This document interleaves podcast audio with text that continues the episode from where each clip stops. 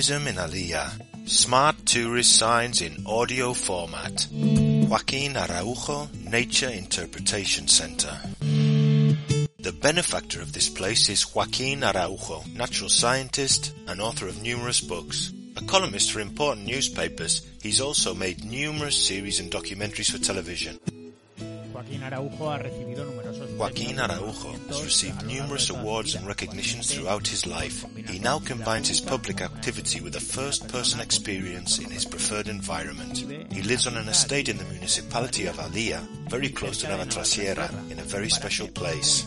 The centre consists of a building that's been fitted out for visits and the recreation of the different ecosystems that can be found throughout the Villuercas Ibores Jara area. It is currently undergoing a process of transformation and updating. The centre has three fairly spacious rooms. One is dedicated to fauna, mainly birds and mammals. In addition to display panels, it has technical data sheets written by Joaquin Araujo himself. In his own handwriting, we can learn about important aspects of the different species that populate the cliffs, pastures and mountains in the entire Sierra. In another room, we can see the use of the mountain, which is very much centered on hunting and which is opening up to other aspects such as the harvesting of wild fruits, the sowing of cereals or agricultural areas. The third room is a space dedicated to fossils from the geopark, to the projection of audio visuals, and to activities such as conferences and courses.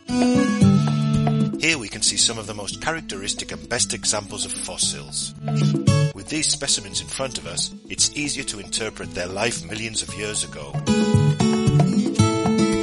Trees and shrubs native to the zone are being planted in the surrounding area. A true oasis of nature that this very special space represents. A